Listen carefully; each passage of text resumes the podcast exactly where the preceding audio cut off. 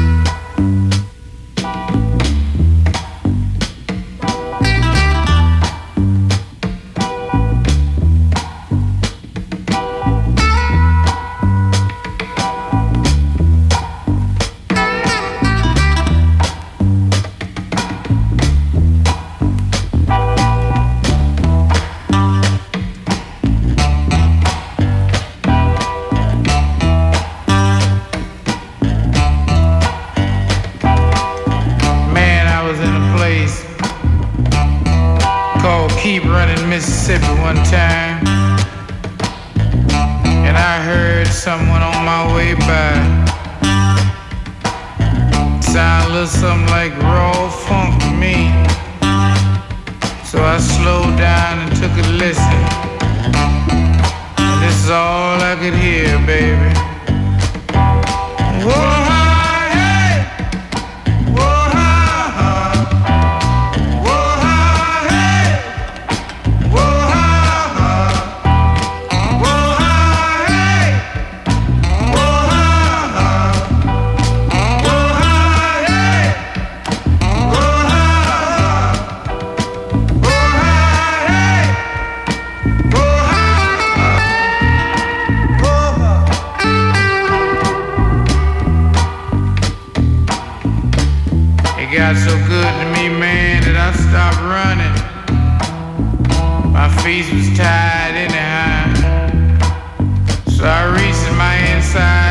pocket. Got my harp out. Sit down by old beat up railroad train. Get, get myself a little bit of that old funky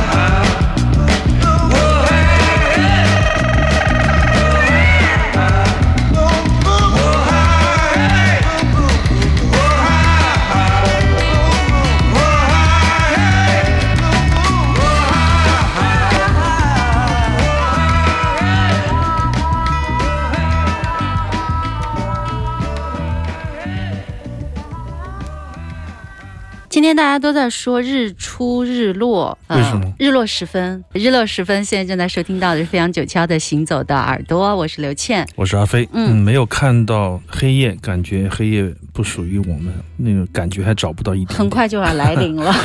今天来的第一首曲子是一首黑胶的唱片，一九七零年的一个乐团 Funkadelic，我们的节目里面的老朋友。前些日子在书店有一个四人联弹的一个塑料人的黑胶的活动，管文桥、向凌空、陈山峰，我我们四个人就是黑的意义非常重要的一场塑料人的活动，也是由刘清源。专门很快速的为我们刻了那个海报，是嗯取材于来自西非马里的阿里法卡托瑞的一个照片啊。那么黑的意义那一天的晚上，顾名思义了，就是黑人的音乐。我们用这种方法来听一晚上关于黑皮肤的音乐。本来是我是想着，哎，四个人正好，我节目就省了，当天晚上的录音直接拿过来做一个节目就好了。但是到了第四天，我的偏执症又发作了，就是我必须得说点什么，我们必须得准备一些特别的东西给大家啊，因为我想，也许有当天在现场的朋友，如果再听一次，他会可能觉得有点寡淡吧。而且我们已经把之前的节目音频就全部上传了啊，大家可以随时听到。因此，今天的节目是全新的一次《黑的意义》。今天也是黑的意义 没有，第二期，开玩笑的，全新的一期节目，当然也是近些天来一直听的一些新的音乐以及喜欢的一些音乐吧，跟大家一起来分享一下。嗯，这张唱片的封面有点吓人，对，八张脸组成一个圆。很喜欢这个乐团，因为它是我认为在黑人文化里面是非常有一种文化意识的乐团，而且他们带着很强烈的批判性。一九七零年，这是一张首张的专辑。以前在节目里播送过，好像是坏脑禁区的脑子还是什么的，也是很吓人的曲名。但是音乐实际上是很飞的，嗯非常有文化的。一个乐团，那么 George Clinton 也是我喜欢的一个乐手。之前他们其实他有两个角色，一个 Parliaments，我们的节目里也经常播送他另外一个乐队的团。嗯。但相对来说，我觉得 Funkadelic 更要迷幻一些、太空一些，嗯，而且他们对于社会现实啊，对黑人文化的寻根也有他们的一套说辞，嗯，你非常棒的一个乐团。好多嗯那些什么小舌音啊，对。那么这首歌是叫做《给妈妈的歌》，从密西西比说到了现当代，有一段歌词我觉得说的特别的好，就是大声的说出来，他对自己说：“嗯。我很时髦，我感到骄傲，我正在变老，老的 funky 的音乐。”这就是我们听到的 Funkadelic 一九七零年的作品。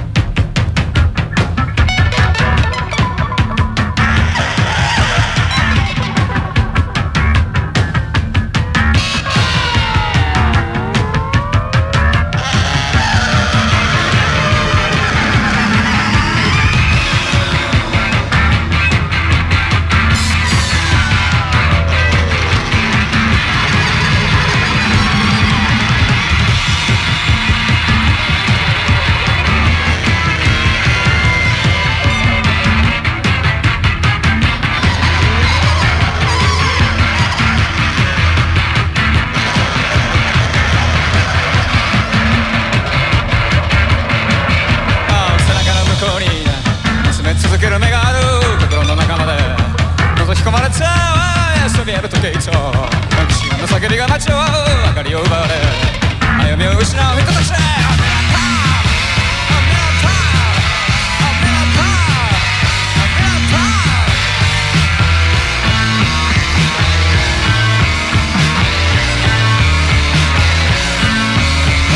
光る風水も吹くこともできずに逃げ場をなくしてよどんでいるだけ。そびえる時計と不審な叫びが街の明かりを奪われ。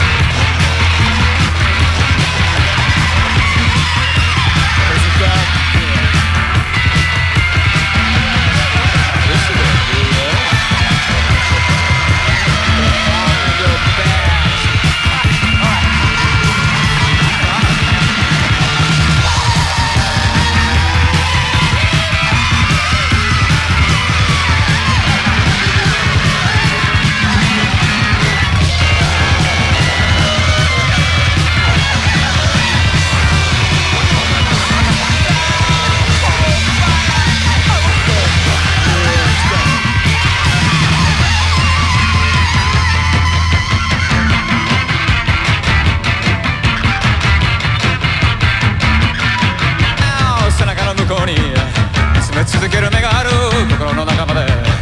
覗き込まれつあわそびやる駆け引きと真の叫びが街を明かりを奪われ歩みを失う人たち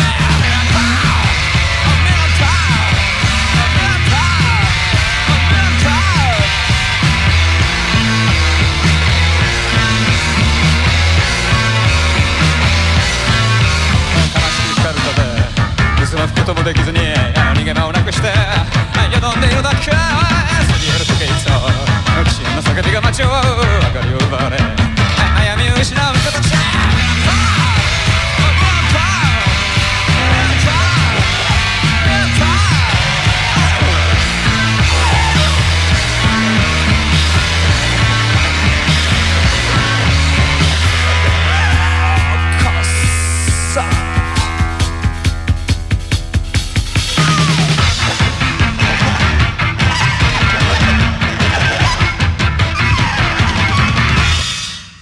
非常好听的，来自日本的后朋克乐团吉野大作和他的乐团啊，嗯吉野大作是一个吉他主唱，八一年的一支团，就特别感谢我们的一个群友叫华夫，之前他老是在半夜的时候跟我发一些稀奇古怪的东西 你。们俩都是夜里不睡觉的那种听。然后呢，我觉得我身边有挺多这样的好朋友，我觉得特别感谢。就是怎么说呢？因为他们总能弥补你很多的盲区，你知道我的意思吗？嗯就是说，他发一个东西你没有，你很搓火，但是你又想知道是什么，这种感觉。很多群友也非常的棒，他们在我们的这种沟通的平台上发很多的好的唱片，他们喜欢的唱片。这就是吉野大作的一张黑胶，录的非常的好，非常的精彩的一个，不是很多专辑，但是却非常优秀的一支乐团。以后的节目里面我们会继续跟大家介绍。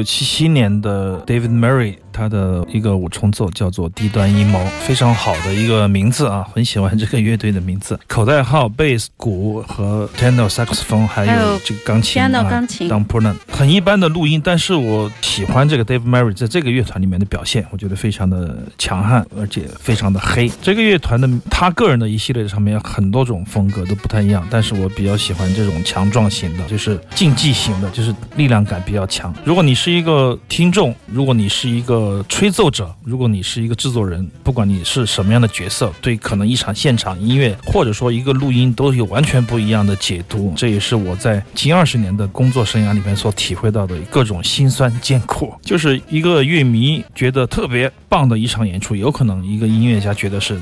非常不值得的，就是他会可能会出现一个，哎，我乐器其实不准，其实我那个乐手表现的很一般，我最重要的表达没有表达出来，这是一种审美的认知差异呢，还是一种对于音乐的这种过度的私欲的追求？这可以在以后展开来说。我想很多时候在各种各样的唱片里面可以找寻到一种气质，就是他们是否真正的。想要表达的是我们所听到的这个状态，经常出现在我的身上。比如说，我听一张唱片，我会想构思，作为一个乐手，这个人吹的小喇叭，那个人弹的贝斯，他们在这样的声音出现的时候，应该是什么样的场景？再一个就是说，我会看制作人是谁，然后是里面的 leader 还是另外一个人。如果你像这个 Miles Davis 的这个 Beaches Brew，那就是另外的一个大师，他就会把你剪的你自己都分不清楚这是你演奏的东西。所以说，有时候我可能在我的听觉经验里，除了录音棚唱片可以吸引我以外，我觉得这是一种美学，现场也是必不可少的。除了强悍，我觉得刚才那首曲子里面也有很多的一些细节。好，我们广告之前还有一首。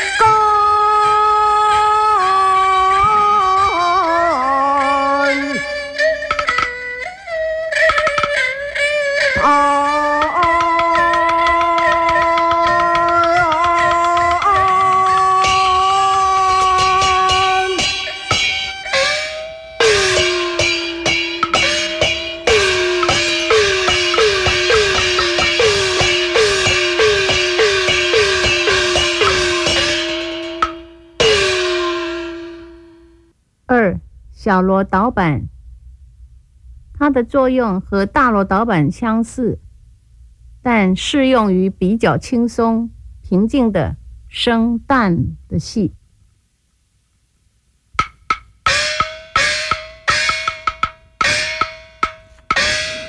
时间的关系，这和磁带直播这么一点点，本来它曲目就比较短暂。这是一个侯佑宗，一位京剧锣鼓大师的非常重要的专辑，是在台湾出版的上下集。我昨天一个好朋友前段时间给我，我拆开来听一下，非常的喜欢。